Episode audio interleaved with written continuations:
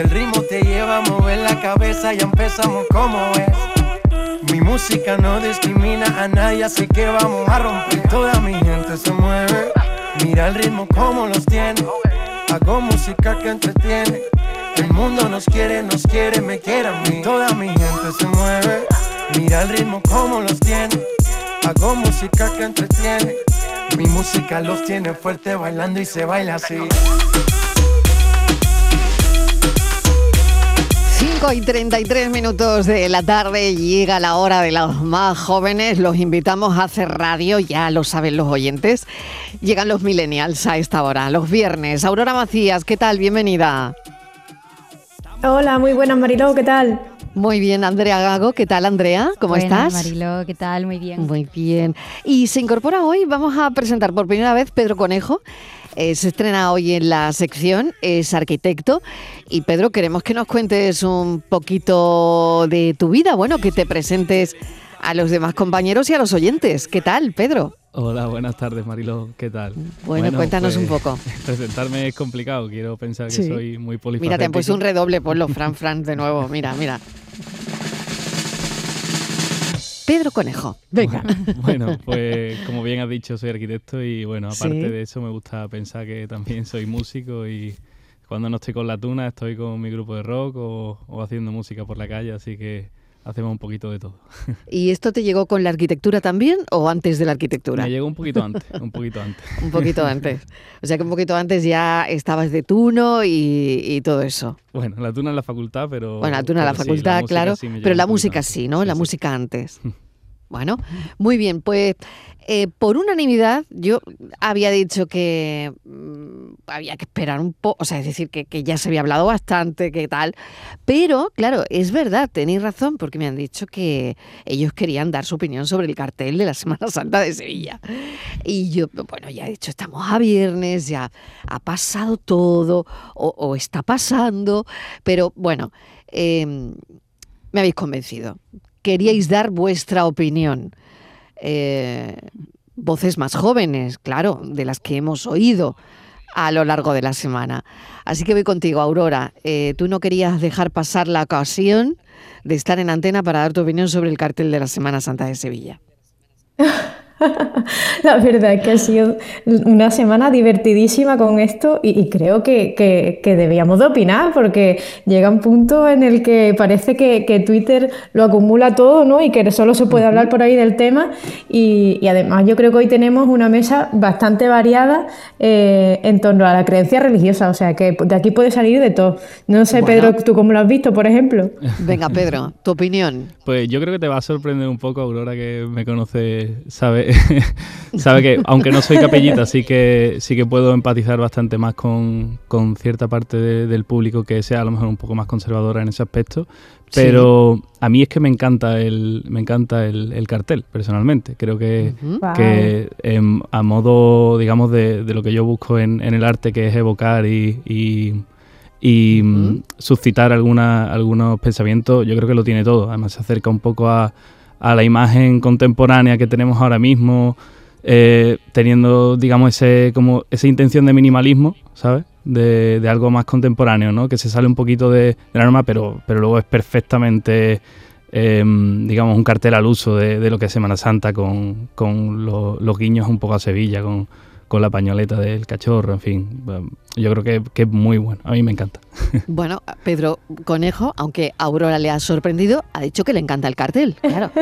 Eh, bueno, y Salustiano, a que es muy salustiano, eh, que es muy salustiano. García ha explicado que Salustiano explicó que descartó la idea de realizar un Cristo yacente, porque bueno, pues prefería algo, un Cristo luminoso, que luce joven, que, que luce bello y eh, joven como metáfora de pureza, ¿no?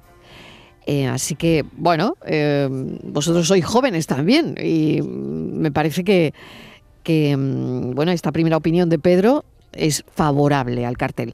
Andrea, la tuya, a ver. Bueno, pues a mí la verdad es que me ha, me ha gustado, me ha sorprendido bastante. Al principio no, no me lo esperaba, pero y más con todo, toda la conversación que había alrededor del cartel. Pero es verdad que, mm, como el autor decía, que, que, bueno, que tú miras al Cristo y el Cristo te mira con dulzura, ¿no? A los ojos. Y me parece eh, todo un acierto, porque, no sé, a mí me gusta mucho, no sé, pensar en, en, un Cristo así, ¿no? Eh, pues un resucitado, apenas tiene marca de estar en la cruz, no sé, una, es una imagen muy dulce. A mí personalmente sí que me gusta.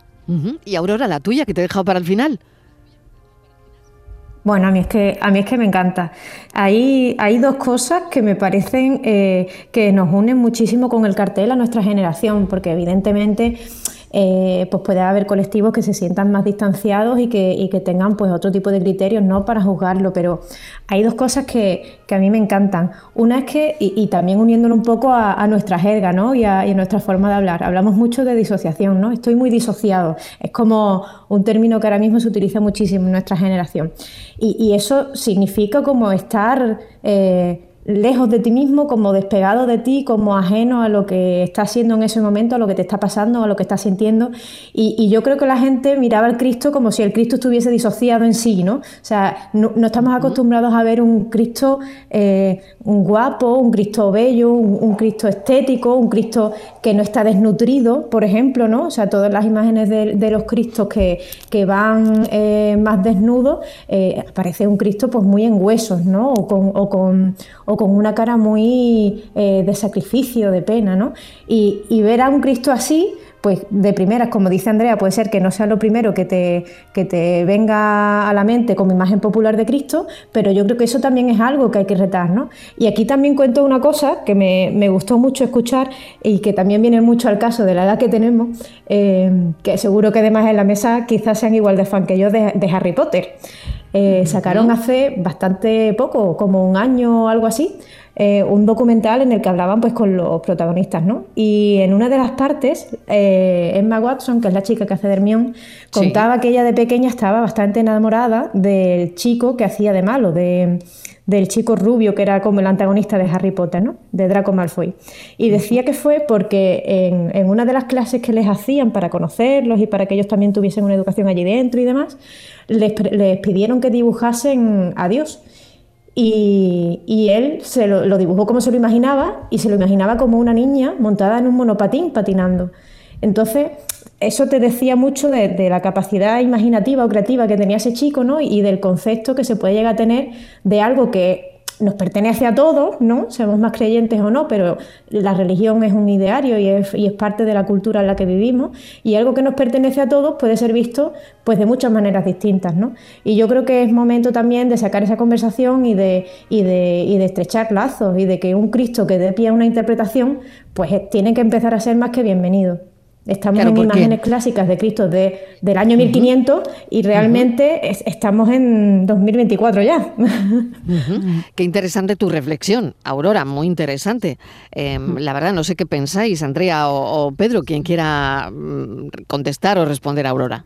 Yo estoy muy de acuerdo en que, hombre, que la imagen sea un poco diferente a lo que estamos acostumbrados a ver es, es un acierto completo y, y además hoy en día que se debate todo por internet, eh, era evidente que iba a surgir el debate. Quizá no tanto, eh, no, yo no creía que se fuera a encaminar, digamos, a, a, ciertas opiniones, buscando también un poquito ciertas polémicas que no vienen al caso.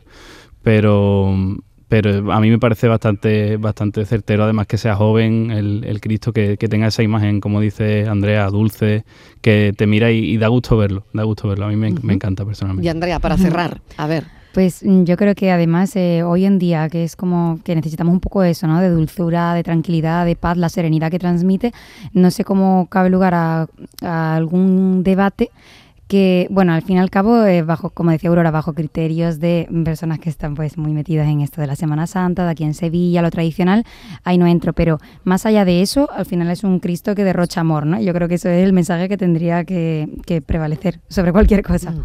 De todas maneras, no sé si ya ha bajado un poquito el, eh, el lío que había montado en las redes sociales, no sé si lo habéis ido siguiendo, pero creo que ya eh, pues se ha suavizado todo, ¿no? ¿O no? A ver.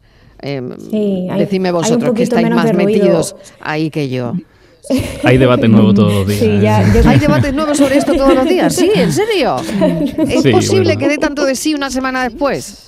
Da mucho juego, Yo he, visto también comparativas con otros con otros carteles de otros años también. Sí. Y, bueno, no. O sea que todavía. todos los años, todos los años surge la, la, polémica y, este año no iba a ser menos. Claro. Bueno, otra cosa, saliendo ya de. Hoy, sí, buscando Hmm. Ah, nada, nada, mira, solo, por cerrar, ¿no? Que yo buscando hoy para ver qué era lo último que salía y que era así como más, como más popular, me hacía gracia eh, porque compartía un usuario en Twitter la cómo sería el cartel de Semana Santa de este año si, lo hubiese, si se lo hubiesen pedido a una inteligencia artificial que yo hablaba un poco de cómo llevar a, Cristo a la época en la que vivimos y, justo en la época en la que vivimos, ¿no? Pues hay otras cosas que no son artistas y que también hacen este tipo de, arte. De cosas. Y la verdad es que era curioso. Sí, sí, buscarlo para verlo porque era bastante, bastante, bueno, primero precioso, evidentemente, pero era tan clásico que muchas veces piensas, eh, pues bueno, cómo una, una, máquina te puede dar una imagen preciosa, eh, pero que verdaderamente pues, no tenga ese carácter de interpretación, como decía, como decía Pedro, y esa capacidad de ser un movimiento social, porque el cartel mm. realmente ha sido un movimiento social y abierto debate en mm. torno a, muchísimas cosas, ¿no? Y bueno, no, no, no, es por extenderme más en el tema, pero realmente eh, a, todos los que, a los que han opinado desde un punto de vista eh, incluso homófobo, porque realmente mm. yo creo que también es algo que es un momento que, que hay que sacar la luz y que, y que hay que comentarlo, ¿no? Pues trasladar pues como Dios eh, realmente tendría amor para todos, ¿no? Y cómo ese autor eh, le ha puesto incluso los ojos de su hijo, o sea, que es que, mm, que, puede ser la persona a la que más quiere en el mundo, ¿no? O sea, que cómo una obra de amor puede levantar tanto odio incluso en algunos momentos. Pues esa es la pregunta que yo creo que mm, al final de todo se queda en el aire, ¿no? Y estoy muy de acuerdo con esa, que hayas cerrado con esa pregunta, ¿no? ¿Cómo puede generar odio, ¿no? Algo así. Bueno, vamos con otro asunto que también nos compete muy, muy de cerca. Zuckerberg eh, ha pedido perdón ante el Senado de Estados Unidos por el daño de las redes sociales a los menores. Hemos visto que le preguntaban de todo, que le decían de todo, ¿eh? y bueno, pues ha entonado ese perdón público. Eh, se disculpó el miércoles en el Senado estadounidense durante una sesión sobre los peligros de las redes sociales para los niños. Eh, comparecieron directivos de otras redes sociales también, de TikTok, de... en fin, ¿qué pensáis de esto? Pedro. Eh, pues, este, este, este tema eh, a mí me ha parecido muy curioso ver, ver cómo le pedían prácticamente que, pidiera perdón y él lo pidió, como cuando tu madre te pide que, le pidas perdón a tu hermana. y se levanta. Parecido, ¿no? Ha sido, ha sido completamente así, porque ni siquiera iba. O sea, ha sido uno de los puntos que le han que le han achacado. Pero a mí lo, más importante quizás es la reflexión que hace también Zuckerberg, que es bastante... Eh, que ahí yo creo que está el kit de esta cuestión, ¿no? Que él dice que, su labor, digamos, es que la herramienta funcione bien. Entonces, la cuestión es él, él elabora una herramienta que se usa mal en muchos casos, como es en el, caso que, que, estamos hablando ahora, que es el de el ciberabuso a los niños y todos estos temas un poquito turbios que pueden surgir en Internet, pero es que él ha creado una herramienta como el que crea un cuchillo y, bueno, pues no es culpa suya que luego se emplee para, para otra cosa. Él puede poner medios para que haya más protección, indudablemente. Y ahí es donde está un poco lo que, lo que creo yo que le reclaman. Pero, en mi opinión, es bastante complicado culpar a Zuckerberg de, de algo que es muy, muy, muy, muy indirectamente culpable. La verdad es que yo también estoy de acuerdo. Eh, realmente él ha abierto una puerta y eh, está en muchas más eh, manos que las de él. como decía Pedro, puede mm, crear nuevas barreras, puede intentar poner, pues eso, intentar evitar ciertas situaciones, pero realmente, bueno, ¿qué papel juega la familia? ¿Qué papel juega pues la educación? al final, un niño pues no depende solo de la herramienta en la que entra, del ordenador que tiene acceso a Internet en su casa. Estoy de acuerdo, Andrea, pero también, bueno, no sé, eh, al final vemos como hay un montón de plataformas que no se responsabilizan en absolutamente nada de nada. Em, entonces, mm, no lo sé. Eh, eh, no sé si es Ahí quizá una, una herramienta y me lavo las manos, ¿no? No lo sé. a ver, a ver Aurora, venga, Aurora. Incluso Sí, bueno, e-, era también por aclarar, porque durante la sesión lo viral, digamos, que ha sido la, la parte, ¿no? De, casi como decía Pedro, si es que era una cena costumbrista de, de, un padre que le echa la bronca al hijo y solo espera que agache la cabeza y le obliga a pedir perdón a su hermana, ¿no? Era literalmente eso. Pero realmente durante la sesión, al que haya prestado un poquito más de tiempo y haya podido ver eh, alguna, alguna parte más larga, eh, todos los responsables de las redes sociales, porque allí no solo estaba Mark Zuckerberg, eh, estaba también estaban también representantes de Snapchat, representantes de TikTok, eh, Twitter, o sea, estaban de todos, estaban de TikTok y, y todos ellos han expresado a apoyar una ley que es la que estaban más o menos sacando a colación de, la conversación que se estaba manteniendo, que es una ley que se llama del fortalecimiento de la transparencia y las obligaciones para proteger a los niños que sufren acoso y maltrato. O sea, no han tenido un nombre que haya podido ser más largo. ¿no?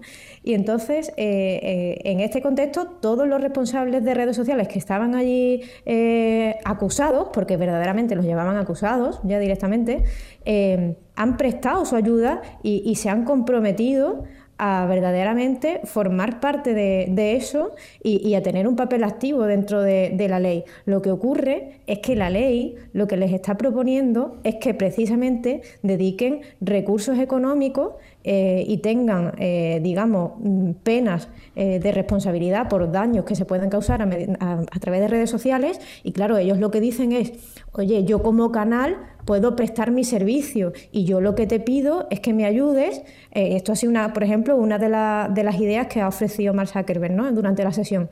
Eh, te pido que me ayudes, pues por ejemplo, también haciendo que la legislación se, pide, eh, se pida que los chicos verifiquen la edad que tienen, que ahora mismo nos engañan. O sea, mi servicio no está hecho para menores de edad, pero a mí me engañan porque yo no tengo manera de identificar de qué manera un chico se está dando de alta mintiéndome con los años que tiene. ¿no?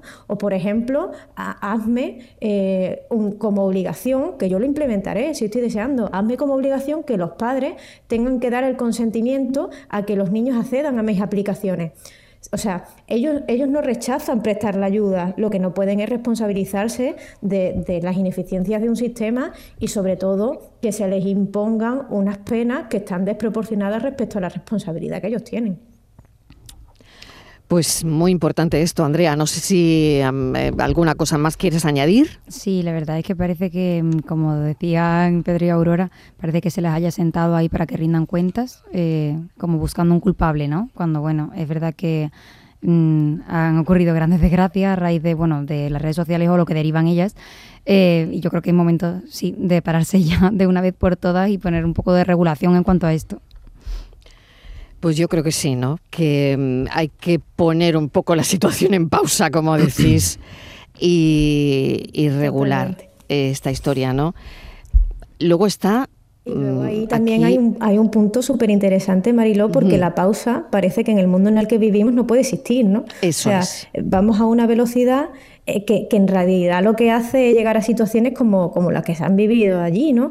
Eh, es un sistema que tiene ahora mismo los límites tan poco definido porque realmente nosotros estamos ya viviendo en una era digital, o sea, todo el que haya visto Her sabe que la voz que escuchaba el hombre que, con la que mantenía una relación, verdaderamente ya puede escucharla con una inteligencia artificial. Totalmente. Eh, no sé, todos los usos de, de Internet posibles están incipientes, pero ya están. Y estamos viviendo en esa era que creíamos que era del futuro con unas herramientas, con unas instituciones y con unas estructuras que verdaderamente son del pasado. Entonces llegan mm. puntos de conflicto como mm. este en el que mm. ni los legisladores saben legislar porque no entienden el contexto, ni los que están en el contexto tienen manos para aplicar legislación cuando verdaderamente vienen de un mundo en el que todo funciona de una manera muy distinta eh, a, la que se pueden ahora llegar a adaptar. ¿no? Entonces estamos en un momento súper controvertido y ojalá pase yo viva tantos años que pueda leer sobre esto en los libros de historia, porque el que lo tenga que explicar lo va a pasar realmente mal. Totalmente, ¿no? A todos, y por volver un poco a lo que pasó ¿no? en, el Congreso de Estados Unidos, se les acusaba de no hacer lo suficiente, lo que yo decía, ¿no? Del, del tema de de limitar los riesgos. No, no puedes que, como Zuckerberg, decir yo es que creo la plataforma y adiós muy buena, Dios que estoy para que funcione bueno, está para que funcione y para, y para mucho más, ¿no?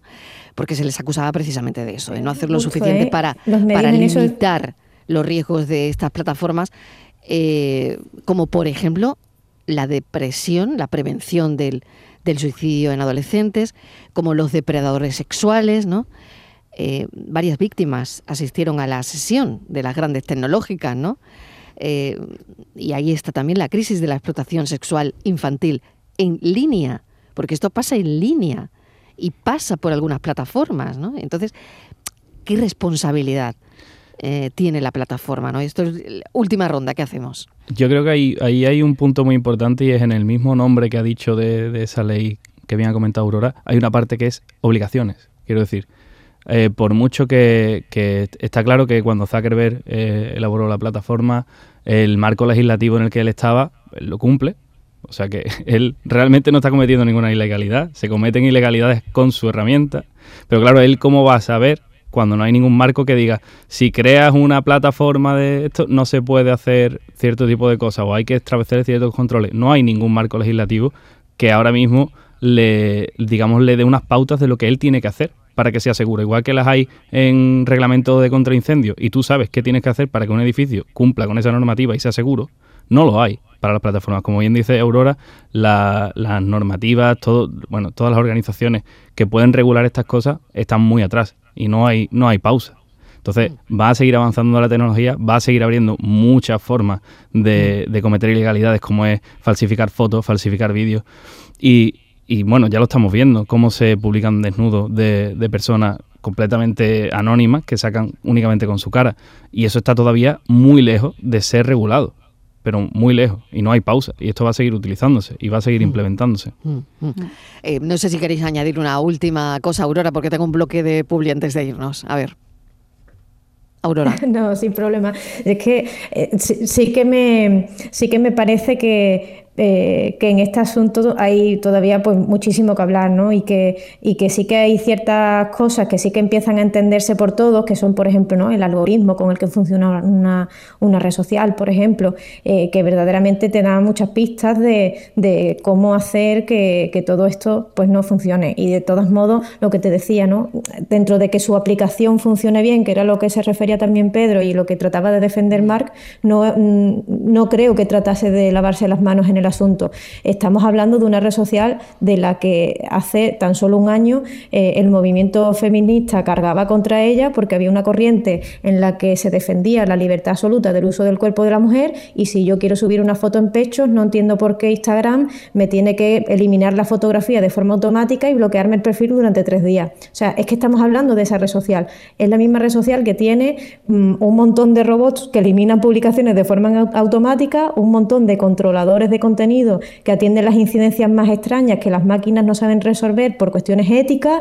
Eh, estamos hablando de una red social que tiene alarmas de tiempos de uso para que tú mismo controles cuánto tiempo pasas ahí y que la aplicación se te cierre cuando mm, mm, superes el control que tú mismo te has impuesto cuando los móviles tienen controles parentales de todos los tipos. O sea, que yo mm, verdaderamente creo que aquí hay un problema más de educación que de herramienta como tal. Bueno, yo creo que de los dos, pero tú y yo no nos vamos a poner esta tarde de acuerdo. bueno, eh, voy a hacer una pequeña pausa, pero no os vayáis que vamos a terminar con Quevedo, ¿vale? Venga. La tarde de Canal Sur Radio con Mariló Maldonado. La tarde de Canal Sur Radio con Mariló Maldonado.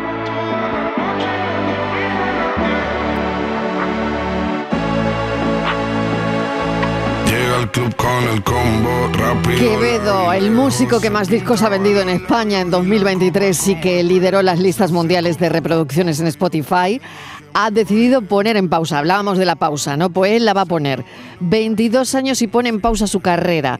Se va a desconectar de las redes, ha borrado fotos, lo ha borrado todo y se va de las redes un tiempo para, bueno, abrir un paréntesis eh, ¿Qué os parece? ¿Lo haríais? ¿No lo haríais? Eh, venga, a ver, eh, Andrea. Pues la verdad es que, no sé, no me pareció ¿Y qué os raro. parece? ¿Y qué os parece? Eh, eso, te iba a decir, no me pareció raro cuando, cuando lo he leído y todo esto, pero mm, es que me, me supone flipante cuando recuerdo la edad que tienen algunos chicos que están ahora 22. en la cima, yo 22. alucino. Digo, si yo me agobio cualquier día y digo, ya está, se acabó el mundo, me meto en mi cuarto y me duermo un rato. No me quiero imaginar esta gente, ¿no? Que la carga emocional que tiene que, bueno, que supone estar donde están. Vamos, no me parece raro. Bueno, Pedro, ¿y a ti? Hombre, yo me encantaría hacerlo. Como me encantaría A llegar a ese a nivel de decir no solo quiero tomarme un descanso, sino que puedo. Exactamente, no es querer, es poder, ¿no? totalmente, totalmente. Y Aurora, ¿tu opinión? Pues a mí me parece muy gracioso cómo eh, la fama empieza a ser como la pescadilla que se muerde la cola, ¿no? Cuando Mm. no tienes nada quieres tenerla y cuando la tienes quieres no tenerla, porque no solo Quevedo está desaparecido, ¿no? Zetangana también está Mm. desaparecido, Lola Índigo habla de la necesidad que tiene de ser normal, o sea, están como todos renegando eh, de esto y yo creo que es una conversación antigua que se retoma ahora y que, y que me parece súper interesante, que, que es que están demandando que se reconozca su obra y no a sus autores, ¿no? Me parece súper es muy difícil separarlo, ¿no? otro día. Claro, es muy interesante, Sí, sí. pero muy difícil, muy, muy difícil separarlo, ¿no? Separar una cosa de otra. ¿eh? Bueno, gracias, Totalmente. Aurora Macías, un Yo beso. Lo único que le pido a Sí. Francis y Mariló es Sí. que nos ponga Quevedo de sintonía hasta que vuelva. Cuando vuelva Venga, lo quitamos. Pero venga, pues hecho, pues hecho. Vamos a dejar a Quevedo de sintonía hasta que vuelva, para darle un poco. Andrea muchas gracias, un besito. Gracias Pedro. Conejo, vuelve otro día. Gracias. Espero que te hayas sentido cómodo en la sección. Sí, sí, totalmente. Venga, un beso. Encantado. Y de Quevedo a la salud en nada, en tres minutos.